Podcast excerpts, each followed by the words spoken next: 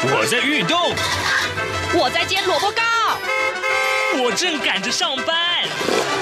哦，我要赶着去上课啦！这个时候，我们都在听夏志平制作主持的《早安台湾》。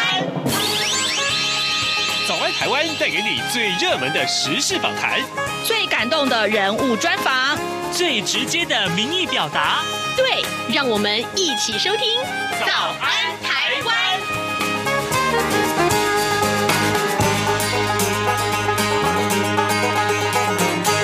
早安，台湾！我是夏志平。今天是二零二一年的十二月十号，星期五。今天志平在访谈单元里面要为您来关注人权啊。呃，当然每年的十二月都是有关于跟人权很多的事件相关的一些探讨。呃，在疫情之下被呃移工啊被禁足歧视，还有就是呃没有难民法这件事情，以及呢在台湾的阿富汗人恐怕会成为呃双人球啊。让我们今天一起来回顾啊，二零二一年十大人权新闻事件。待会儿这个专题呢，呃呃，相关的这个报道呢，是由宛如为您所直播的。待会儿会请您来收听。好的，呃，在呃，请您收听今天的访谈之前呢，志平有一点点时间跟大家说一说各平面媒体上面的头版头条讯息。其实啊，昨天傍晚志平就知道了这个消息。呃，那个时候一知道之后，我就觉得，嗯，这个应该就是今天的头版头。果然啊，三个报通通都是如此啊，把这则消息放在头版头条，那就是中影院爆发了本土病例啊，这个三十五天加零的这个呃好的这个记录就这么破功了。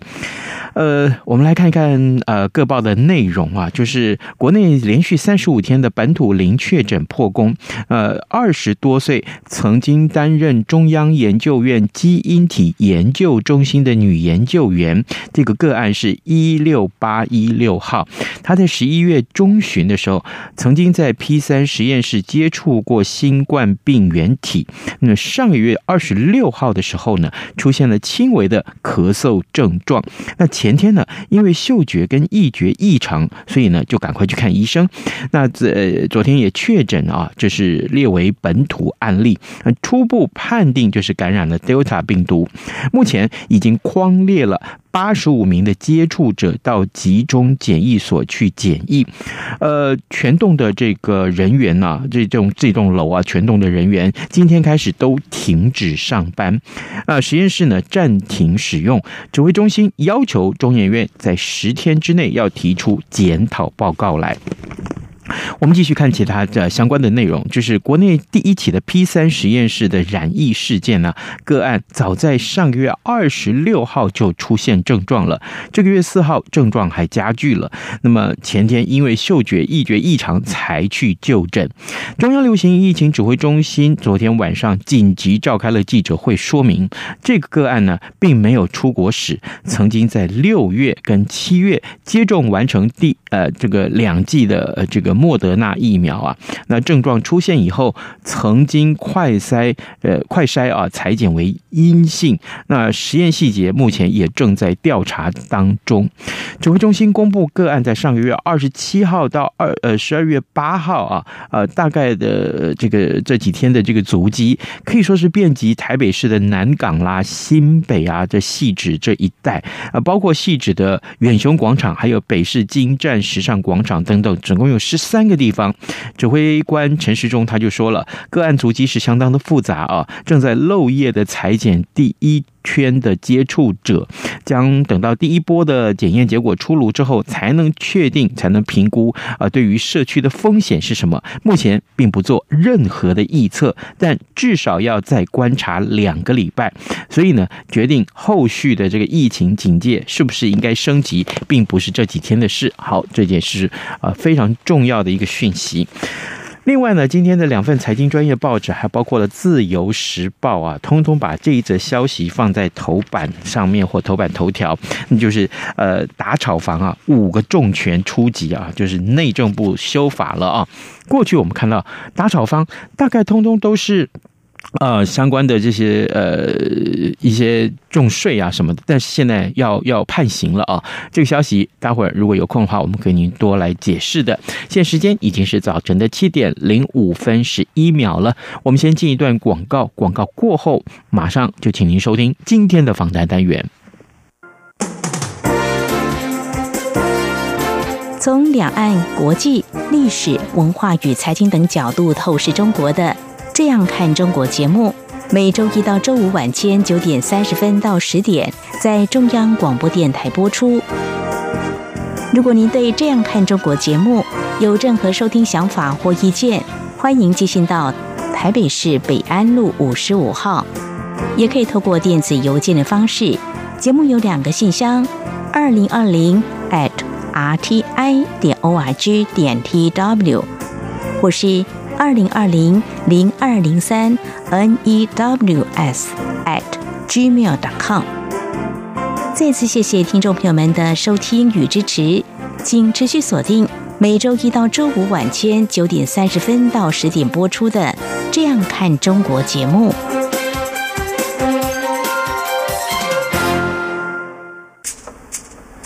早安，台湾。正吃着什么样的早餐？吐司加火腿蛋，咬一口，然后收听中央广播电台。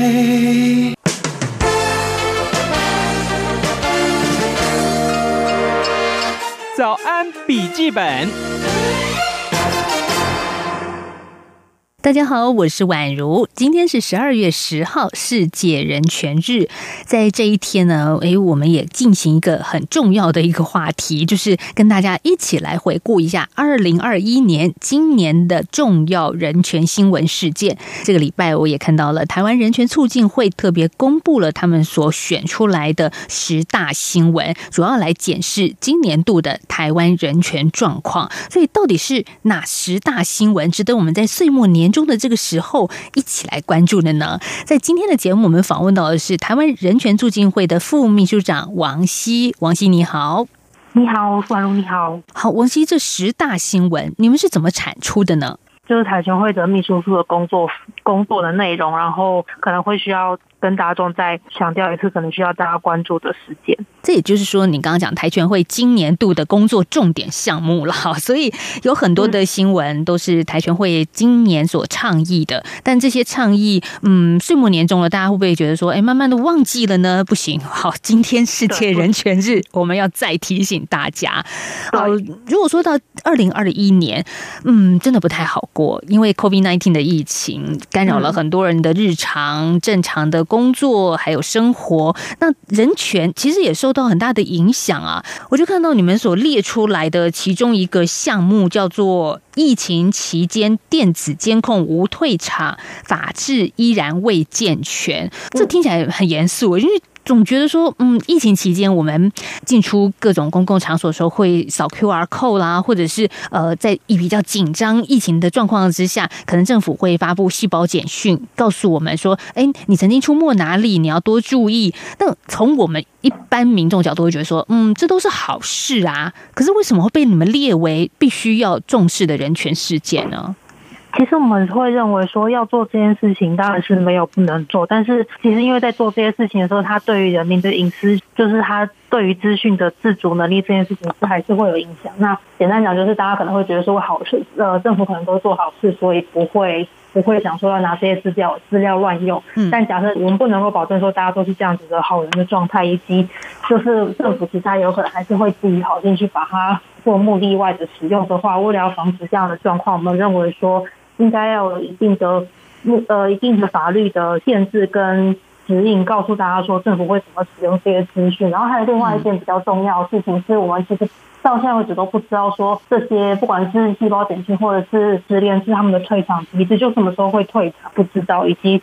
收集到的资讯什么时候会删除这些事情，可能政府都需要跟人民交代清楚。嗯，对，这是我们认为有。可能会有疑虑的地方。不过你这样一讲，倒提醒我，今年度还真的有发生简讯被滥用的状况，哎，就是用在所谓的就是说非疫情之下的使用。对啊，其实因为当初一开始台湾政府在使用这些资讯，被大家可能认为说会有问题的时候，是因为有法官在，就法官自己当吹哨者，然后直接先投诉，嗯、他认为说就是在疫情期间收集到各种疫调的资讯。能不能有警察好像就是去申请这些东西，能够能不能够调来当做犯罪侦查的目的？所以这些是就是当犯罪侦查的话，就跟本来是为了疫情收集的目的完全不一样。政府应该要有更明确的法律规定来解决这件事情，这样才是才是正道。但是这件事情到其实到现在为止就才没有立法解决。嗯，每个人都要扫 QR code。其实，如果警察真的要抓通缉犯的话，好像也可以用这个管道。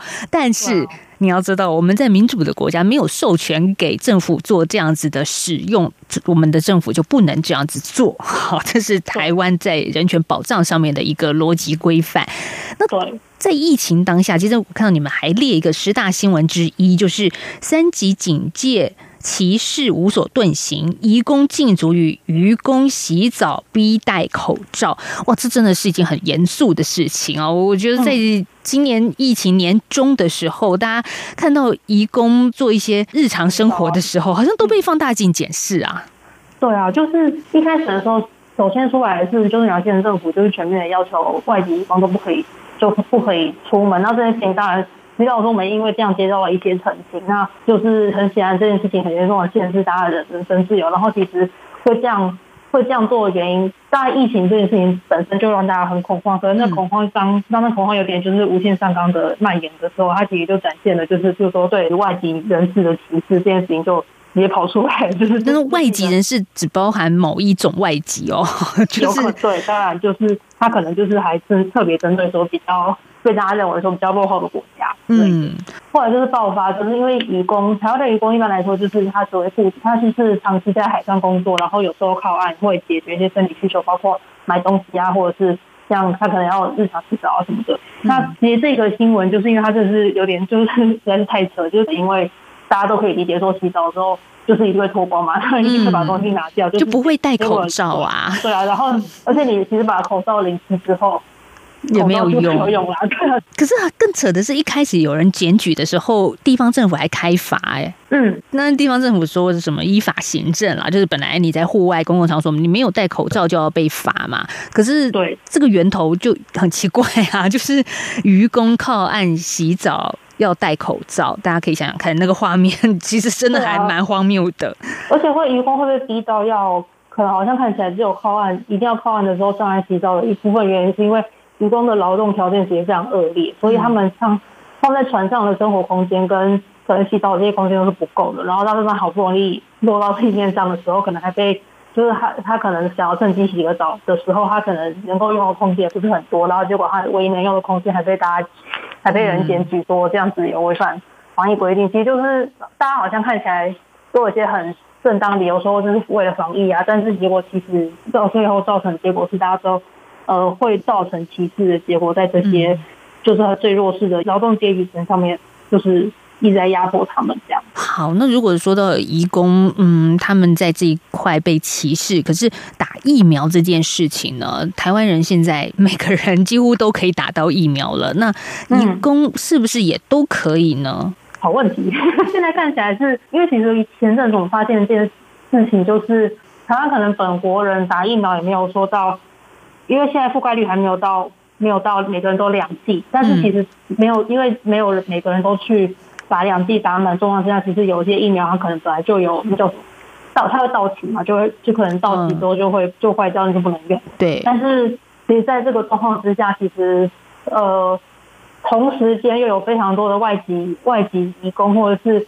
但是移工有分合法跟不合法，那不合法这件事情其实就非常吊诡，因为他们其实应该是最需要打疫苗的人，因为他们就是生活的环境，因为要因为他们是非法，所以他们可能要躲躲警察，所以可能条件不是条条件可能是最差的，但是他们其实他们可能理论上是最需要社会需要疫苗保护的人，但是他们同时又因为怕被抓，所以其实非常的不敢去打疫苗，然后在这个状况之下，又看又同时又一堆疫苗放在。放在这边看起来也整要过期，就是资源的分配非常的不平均这件事情。最一开始，其实台北市政府也说，市长柯文哲他曾经在记者会上面说，大家都可以打。嗯，但是其实其实让我们发现，好像就是其实真的去去打的非法非法移工的话，好像就是不会当场被抓，但他之后还是会被遣返。那老说这样子的，嗯、对，就是这样子的现状，其实就变成说，那当然。呃，如果你真的是黑工的话，你其实不敢去打。从这个礼拜开始，台湾已经存在在各大卖场或者公共空间可以让大家去打疫苗了。要让所谓刚刚说的无证移工或者是非法移民能够打到疫苗，让他们放心的去打，我觉得这也是蛮 也蛮重要的一件事情啊。那如果说到非法移民，这也是台全会一直以来所关心的，因为包含呃，你们在十大人权新闻里面也谈到了这一件事情，就是阿富汗难民危机。Sorry，台湾 Help。好，那这个是什么事情？为什么会这样子写呢？就是今年大家都知道阿富汗的状况，就是军政府推翻了本来被美国扶持起来的政府，然后就是塔利班。政府掌权之后，其实大部分的应该说看起来就是局国非常恐慌，就是他们对于的政策都非常的严苛，然后甚至就是可能会迫害他们。那台湾其实根据移民所的说法，好像有四个阿富汗人在台湾，然后其实有部分的人有跟我们联系。他们其实到目前，我呃我们现在了解的状况是，大部分阿富汗人如果在台湾的话，他们都是应该都是合法的，有个有可能有个工作或念书的一般的居留。但是他们其实会遇到问题，所以他们其实现在，他们其实现在就已经在怕，因为他们其实已经不敢回去阿富汗，因为接下来可以想见，就是塔利班政府他对于阿富汗人民统治可能就非常可怕。那他们不敢回去的状况之下，其实一般外国人会遇到的状况，就是因为护照对外国人来说是很重要的证件，而且必须要定期更换。但是，然后这个证件如果不更换的话，其实也会影响到他们在台湾的居留权。那他们其实现在已经可以预见自己。不敢回去的状况之下，那他的台湾证件有可能在，其实通常都是可能三年或五年，因为台湾的工作居留的换证时间可能就这么长，就是可预见的未来其实可能是换证的时候会出问题，但是这个出问题是不是有可能在台湾的法律上面解决？我们觉得是非常的非常悲观，因为台湾现在在缺乏难民法，然后也没有相关的对护照的其他认定的方式之下，其实就变成说他们。应该到最后，这些外国人有可能会面临护照换不了，所以就无法换居留证的状况之下，也可能势必要离开台湾。那那接下来他们可以去哪里，就会变成一个很大的麻烦。四位现在短期在台湾居留的签证、居留证是不会有问题，看起来是还是有过期的一天呐、啊？对，他们一定会有一天过期。台湾的难民法对现在还无声无影的，所以对这些。对啊，阿富汗的嗯，在台湾的居留民众未来该怎么办？其实很难呢。对啊，就是他们如果在现状之下，如果我们真的要给建议，很残酷的给建议，我们当然会建议他们，如果可以越早计划离开台湾是越好。就是在他们护照还有效的状况之下，其实到另外一个国家可能会对未来这个身份认定上比较有帮助。但是台湾真的没有办法容得下这一些真的想要留在台湾的难民吗？其实当初在阿富汗新闻爆发的时候，外交部外交部应该是有发声明表示说会尽量的帮忙。但是我以我们所知道法律的现状跟台湾政府的习性，我觉得他们在这种状况下通常不不可能，就是依法行政之下，他们不可能提供超过法律现有法律能够给的东西。那基本上。就是变成说，实际上是几乎不可能协助他们特别怎么留下来。嗯，不是有那种个案处理可以留下来的，可能是有个案处理，但是个案处理就变得很花时间，要就是看要看个案的特殊性，跟看有没有办法说服台湾政府真的特别协助他，不然一般状况之下就真的是蛮困难。嗯，嗯好，这是台权会所列出的十大人权新闻之一，就是难民政策空白，在台阿富汗人无法留下，也不敢返乡。嗯，如果延续着这样子的身份未定，跟香港人有关的，就是国安法后，香港公民团体不敌压力，纷纷解散，台湾能否承接香港公民力量啊？这也是另外一个台湾政府要面对的课题啊。嗯，对，就是。以我们所知，因为就是其实不管是从反送中开始，香港个别的抗争者逃逃亡，或者是到了就是国安法立法之后，整个香港的公民社会已经就是他们经常已经那个就是寒蝉效应的的严的管制之下，他们其实有其实有蛮多团体，就是本来他们亚洲的总部都会设在香港，但他们现在想要说一定就是一直想着说要离开，其实他本来一直做的就是跟可能跟民族或人权的议题比较相关的，他们一定会。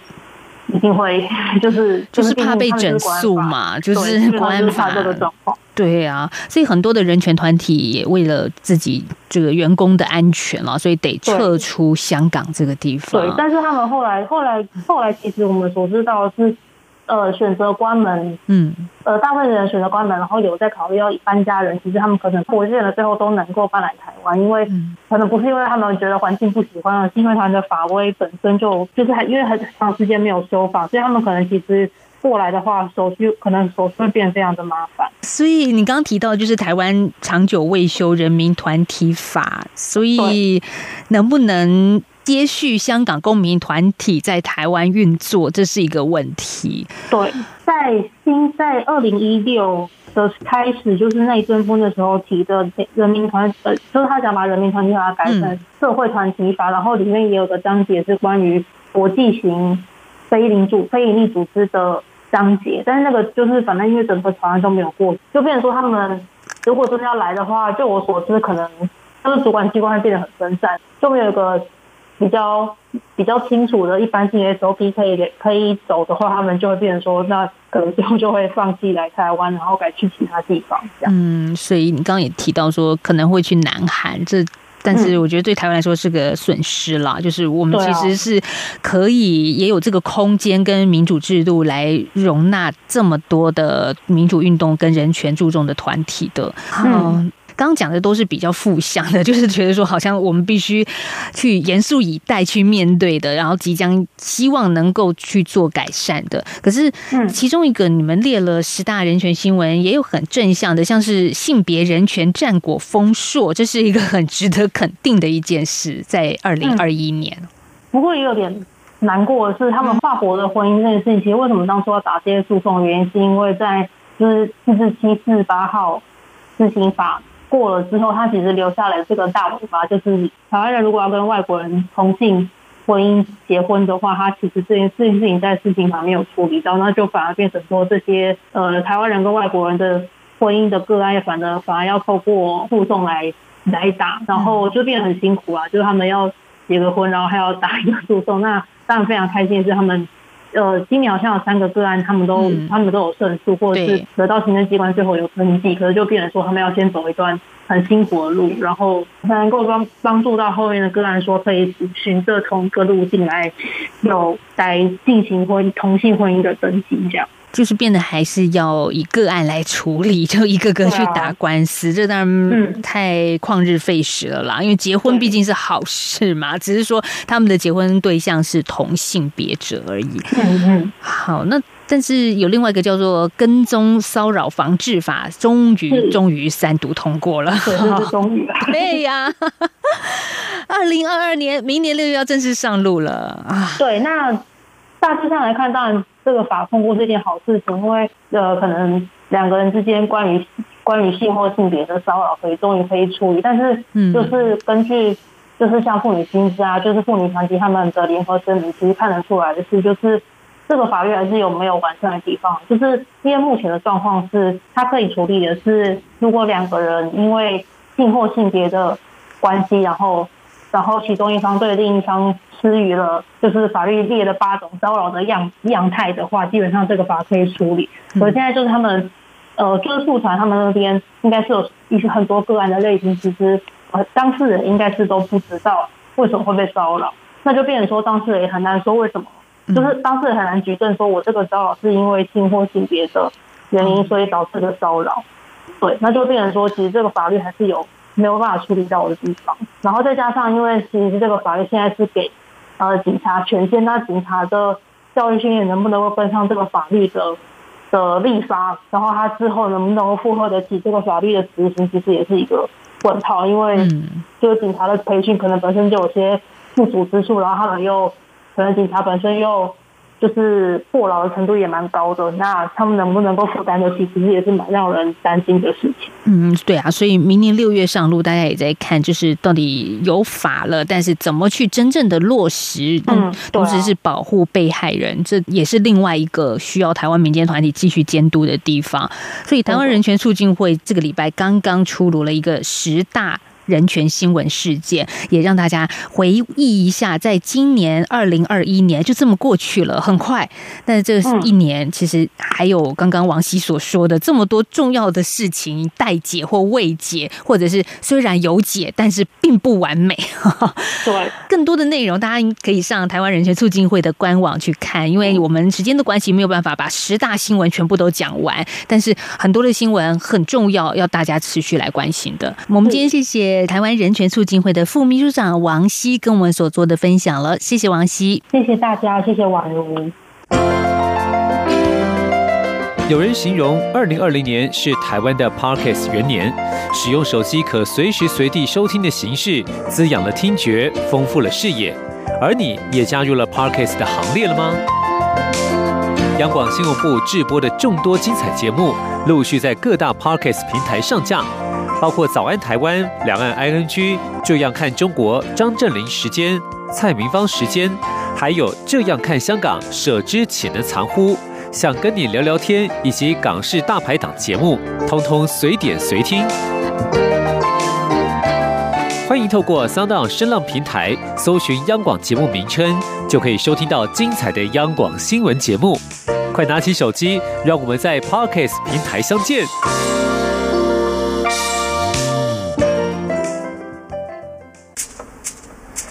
早安，台湾，你正吃着什么样的早餐？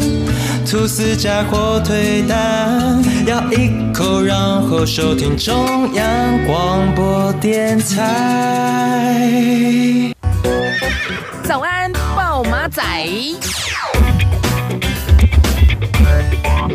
好的，我们来看一看今天，其实，在呃各报的头版啊，另外一个很重要的新闻，就是内政部推修法，炒房最重可以判三年呐。我们来看到，就是炒房啊，这个可以说是动作太大过火了。于是乎，内政部将会修正平均地权条例跟不动产经纪管理条例啊。那么，祭出五大招来吓阻，其中呢，这五大招包括了第一个就是新案合约啊，呃，除了二等、二等之外啊，是禁止转售的。另外就是违者，呃，如果你这样子的话，这呃这个出售的话，那么违者将会按动按户来处罚五十万到三百万元，禁止房市炒作，呃，最高可以处三年徒刑，还有并科五千万的罚金，这是第二招。第三招呢，就是预售屋解约及时申报，这是很重要的。第四招就是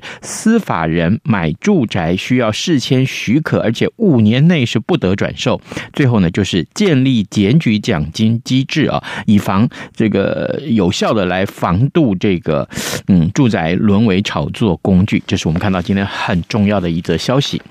另外，这个消息啊，呃，志平也要告诉大家，每一年在这个时候，有很多的呃，这个呃，有对文学有兴趣的朋友都会关注这一则消息啊。由台北市政府文化局所主办的啊，这也是由文讯杂志社来承办的第二十四届的台北文学奖，即日起已经接受投稿了，截止日期就在今年的年底十二月三十一号啊。那么征件的类别分为小说、散文、现代诗、古典诗、舞台剧本，还有就是文学年金的奖助计划，六个征文的类别，一共要选出二十三件的优胜作品，最高的年金呢，奖助金是六十万元。那么此外呢，舞台剧本的这个首奖的得主还可以结合团队，另外再去申请最高达到三十万元的演出制作奖金。哎。各位，如果你有兴趣的话，你对于这个所谓的呃台北文学奖很有兴趣的话，其实你可以赶快啊上网去看一看、呃。当然，在脸书搜寻呃不或者是在这个呃 Google 搜寻一下第二十四届台北文学奖就可以了，你就可以看到相关的讯息。鼓励大家，呃，这一年有什么好的作品，其实可以赶快去参加的。好的，今天节目时间也差不多到了，礼拜五嘛，那当然喽，嗯，祝福大家有一个愉快的周末喽，好不好？哎，好好的放松休息吧，呃，下个礼拜我们礼拜一再见喽，拜拜。反正过了十二点，好多一样被丢弃。